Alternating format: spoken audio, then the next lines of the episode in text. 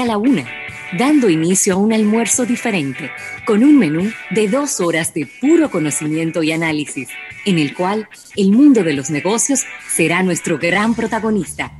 Rafael Fernández y José Luis Ravelo serán los conductores del programa que hace la diferencia en el dial. Damas y caballeros, comienza Almuerzo de Negocios. Estás escuchando Almuerzo de Negocios.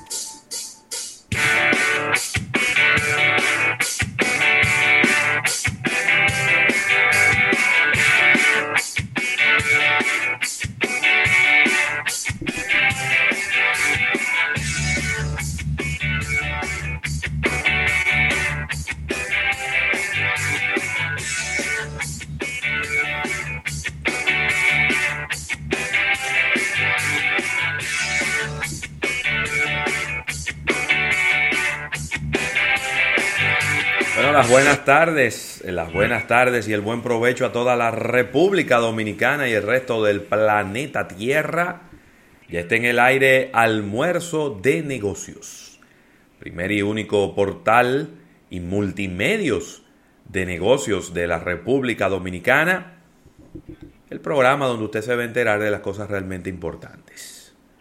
Las otras, bueno, no son tan importantes. No le van a no le van a hacer un cambio en su vida. Entiéndalo bien. Estaremos por aquí desde ahora, una de la tarde, en este inicio de semana, en este lunes 14. Mucha gente contenta hoy lunes 14, porque mañana es 15 y eso tiene implicaciones que afectan el órgano más sensible del cuerpo humano, que es el bolsillo.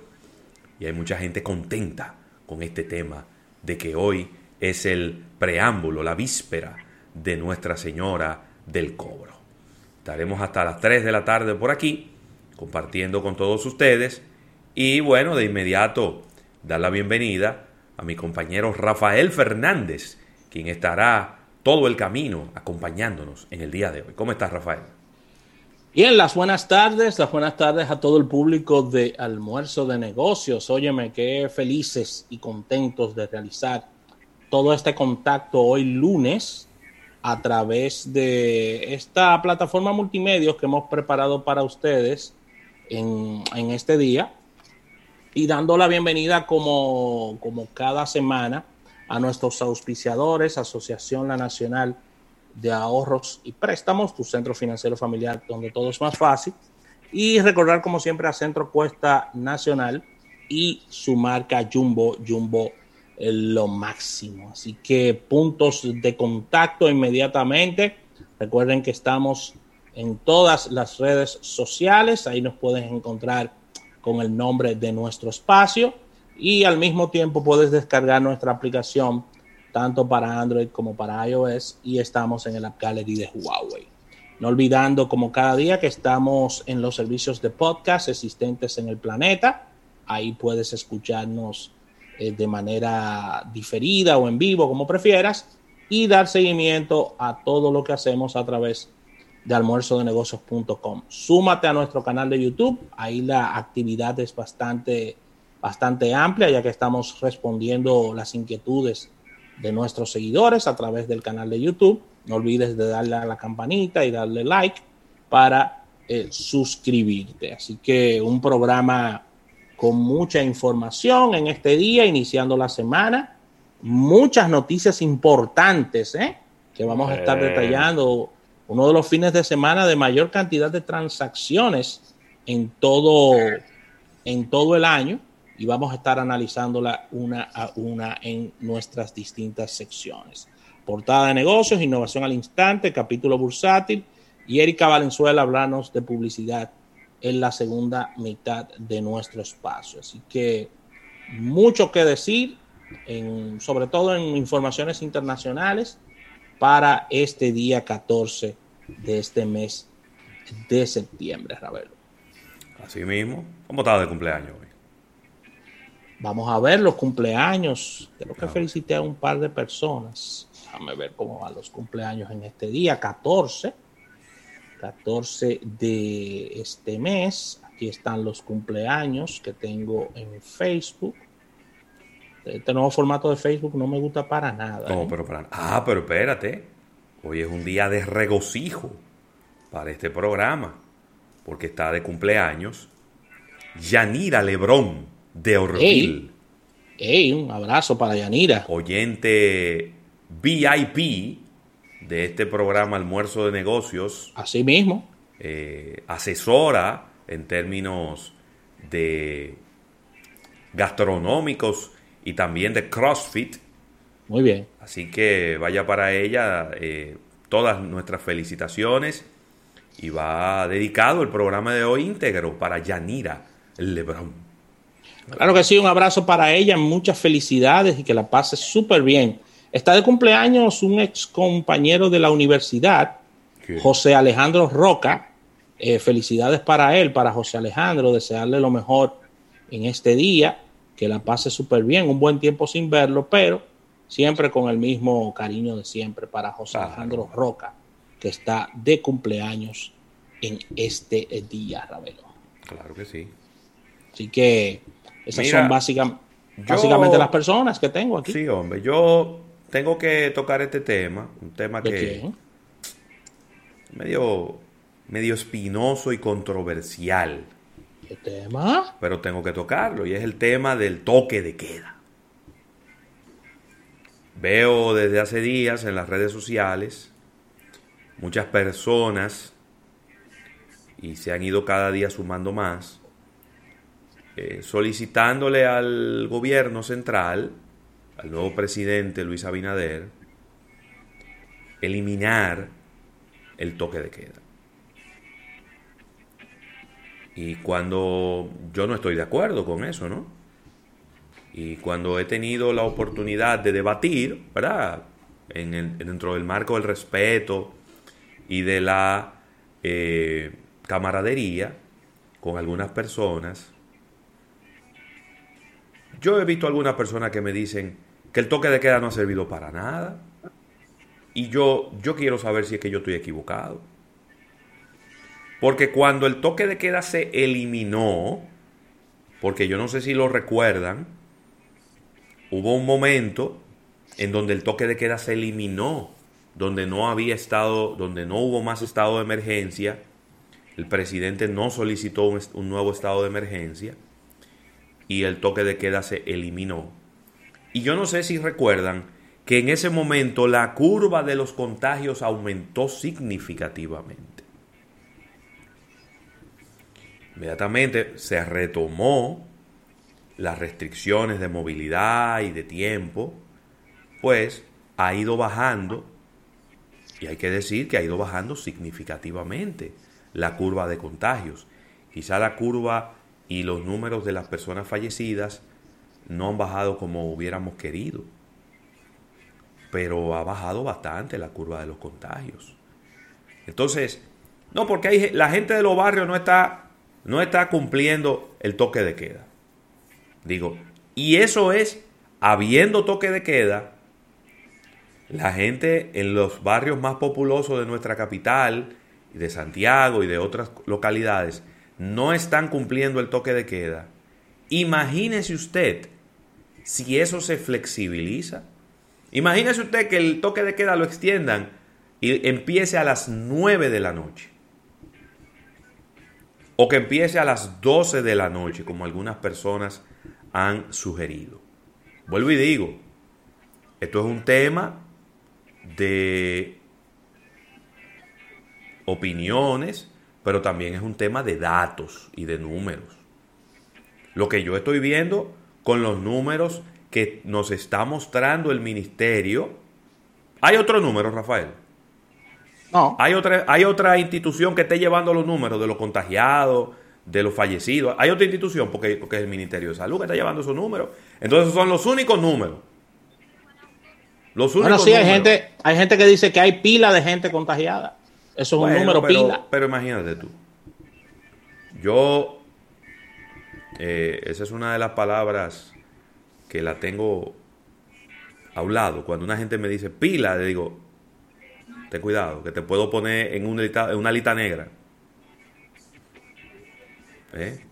Que esas son de las palabras que uno tiene que poner a la gente en lista negra. Mira, en las últimas 24 horas 450 contagiados en 3.736 muestras procesadas. Eso es un 12% de, de, de infección, ¿verdad? De positividad. 16 fallecidos, que era lo que decía. Ya vamos por una tasa de letalidad del 1.91, que ha venido aumentando sistemáticamente. Y eh, la tendencia es clara, ¿eh? La tendencia es clara, la tendencia es a seguir aumentando y eso es algo que las autoridades tienen que ver. ¿Qué está pasando con las personas cuando entran, eh, cuando entran a una clínica, cuando se le empieza un tratamiento? Este tratamiento que está pasando, ¿no? Entonces yo de verdad que no puedo estar de acuerdo. Al final el presidente y su equipo de salud serán los que tengan la última palabra. Pero yo no puedo estar de acuerdo con que se elimine el toque de queda.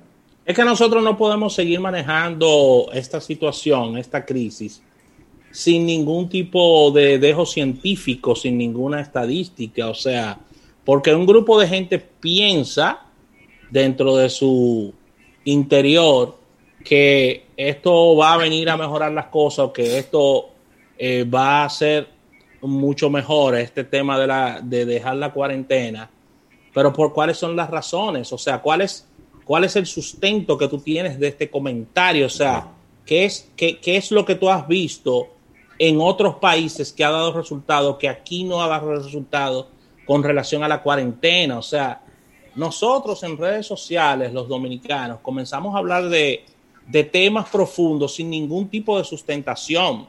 Sí, hombre. Porque eh, esos son temas demasiado importantes para que eso salga de que a mí se me ocurrió o de que yo pienso que es así. Tú no puedes arrancar a hablar en redes.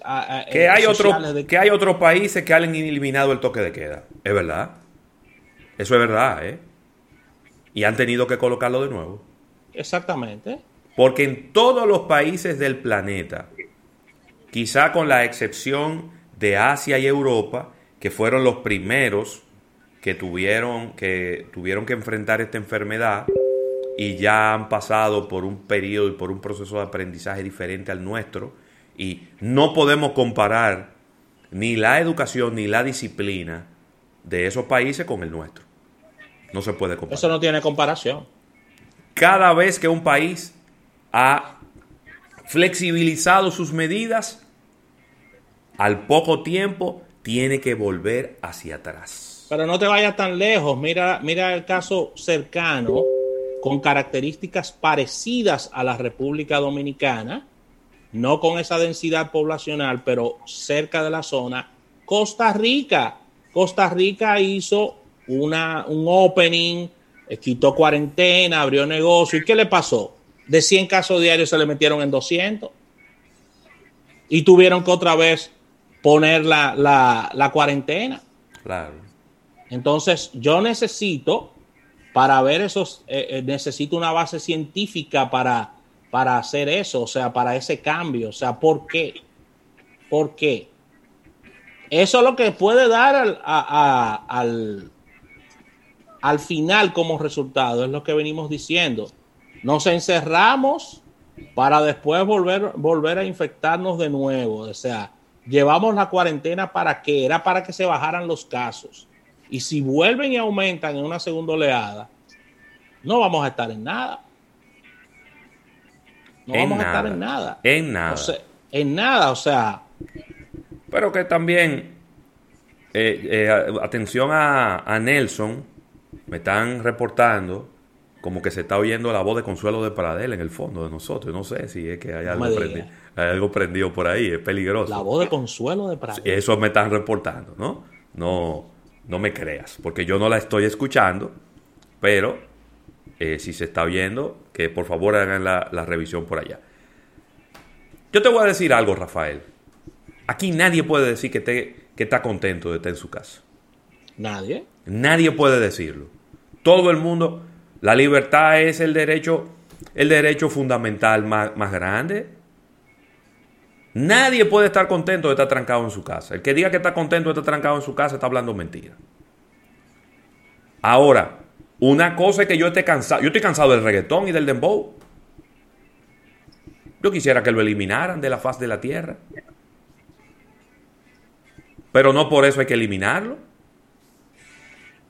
Y yo estoy cansado de muchas cosas. Yo estoy cansado de la gente que anda con la mascarilla, con la nariz por fuera. Yo estoy cansado de la gente solicitándole al presidente que, que cancele a la gente, a los PLDI y que ponga a los PRMistas, que tienen 16 años. Yo también estoy cansado de eso. Entonces no es por un asunto, no es por cansancio. Me hablan de la economía.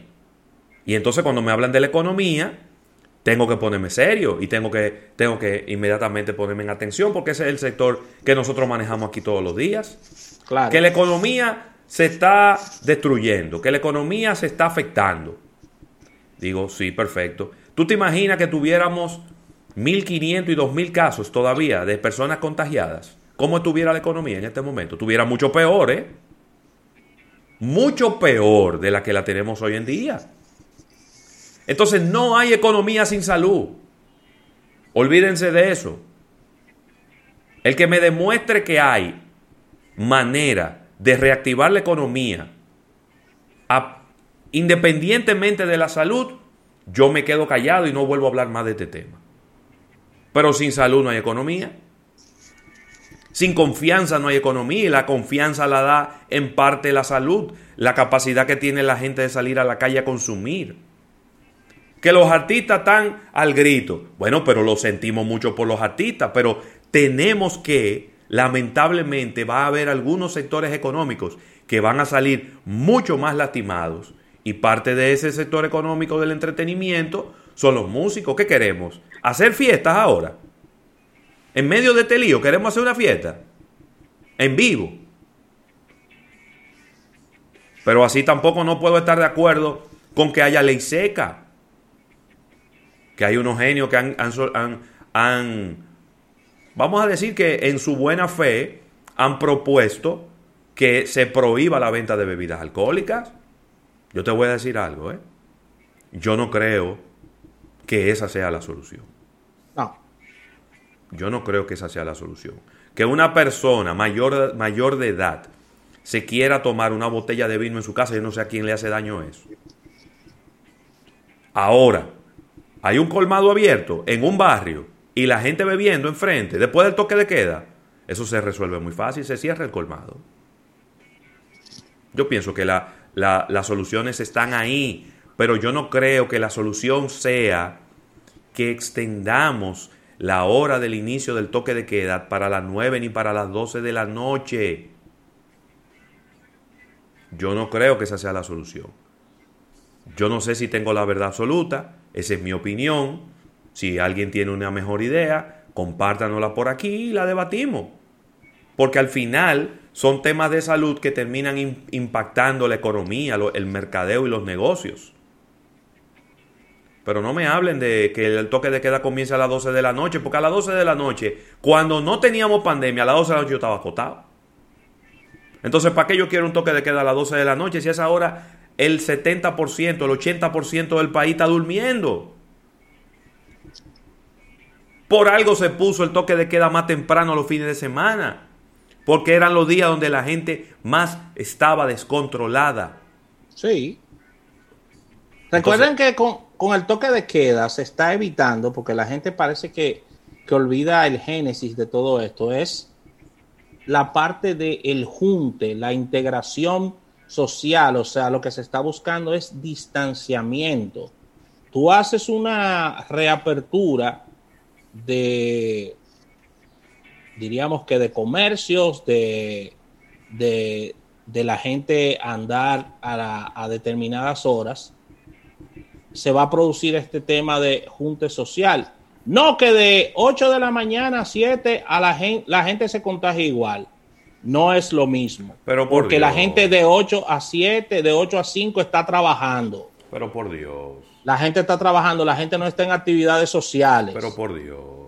Entonces, lo que se está evitando es el junte para actividades sociales, el distanciamiento para que las personas no se contagien. Parece que a la gente se le olvida eso. Ese es, ese, e, eso, por eso fue que se creó la cuarentena. Es que hay gente que quieren como que uno es tonto, Rafael. No, que parece que aquí nada más la gente se contagia de noche. De día hay, los, hay personas que están tomando clase, hay otros que están eh, trabajando desde su casa, sí. hay otros que están trabajando presencialmente, hay otros que están haciendo diligencia, que hay unas filas muy largas en los bancos.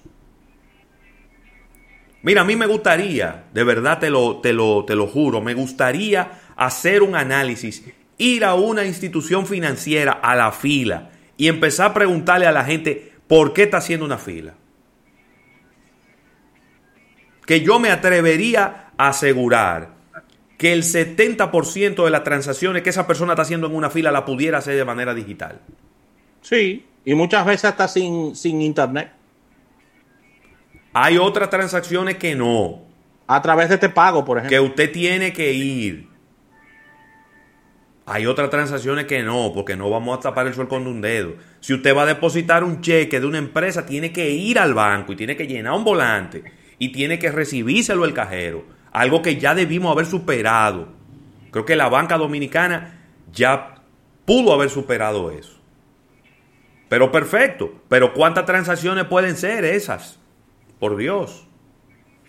Entonces, no me quieran justificar sobre la base de una fila en un banco, de que una fila en un supermercado. Yo voy al supermercado yo no hago fila.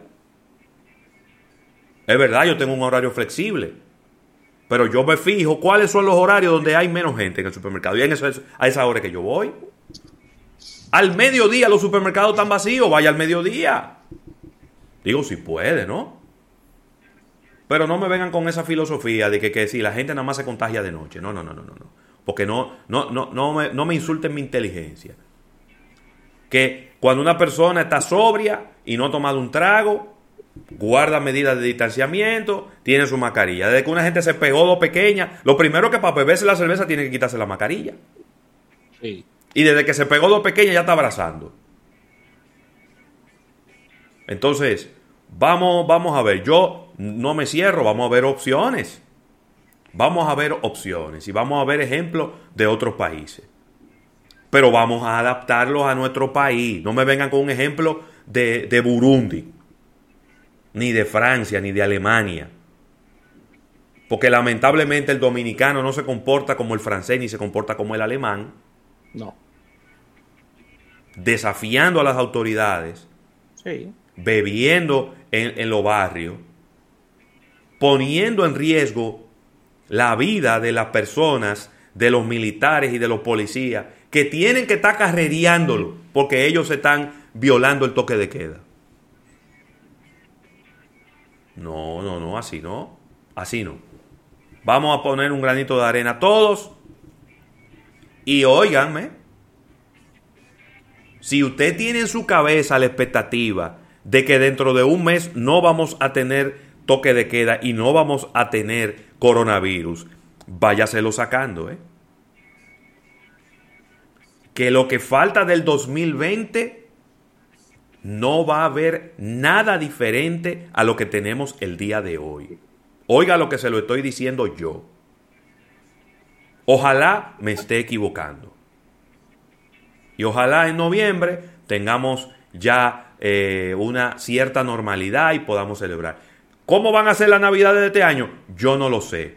Pero le digo la verdad, a mí no me importa. Una Navidad la podemos pasar como sea. Porque esta va a ser su última Navidad. Yo espero que no, yo espero que a usted le quede más navidades. Si usted se cuida y se queda en su casa, protegiéndose usted y protegiendo lo suyo. Este año, todo el que ha cumplido año ha tenido que celebrar su cumpleaños, señores, con, una videollamada. Entonces ahora nos vamos a preguntar, no vamos a preocupar por la Navidad. Por una Navidad nos vamos a preocupar. No, pero, pero vamos a bajarle una rayita a eso. Yo creo que aquí muchas personas todavía no saben, no están conscientes de lo que está pasando, de lo que está ocurriendo. No, no tienen, no tienen la conciencia, ni tienen la, ni, ni, ni se han puesto y se están preocupando por cosas que son cosas banales. Banales. Óyeme, no es un tema. Yo voy a, diser, a disentir de nuestro oyente eh, Irving Mercedes, no es un tema de educación, no lo es. Es un tema de régimen de consecuencias. Y ya lo hemos venido diciendo aquí. Si a la persona que agarraran violando el toque de queda le metieran 15 días preso, tú puedes estar seguro que nadie saliera a la esquina. Esa misma persona que dice nuestro oyente en su, en su, en su opinión válida, qué bueno que la da Irving Mercedes a través del canal de YouTube, esa misma persona que no tiene educación se va a Estados Unidos y sí conduce bien y no se va en rojo los semáforos. ¿Por qué? Porque hay un régimen de consecuencias de que le viene una multa de 300, 400 dólares. Y, él tiene la misma educación que se llevó de aquí. La, que, la que no tiene. La que, no, la que supuestamente no tiene. La que supuestamente no tiene, pero vaya afuera y se comporta como un buen ciudadano. Totalmente. ¿Por qué? Porque él se puede ir en rojo sin problema. Le llega su cartica a través del correo con una foto cuando él se fue en rojo y le dicen aquí tú tienes 400 dólares que pagar porque tú te fuiste en rojo. Mira, Osvaldo del Rosario parece que entró tarde y no ha, no ha escuchado nuestro comentario completo. No estoy hablando de que estamos pagando justo por pecadores. No he mencionado esa palabra ni he hecho ningún comentario que tenga que ver con eso. No es verdad que quitando el toque de queda vamos a estar mejor. No es verdad que el toque de queda es para mantener a los a lo pobres y a los sin educación en su casa. No es verdad, no he dicho eso en ningún momento.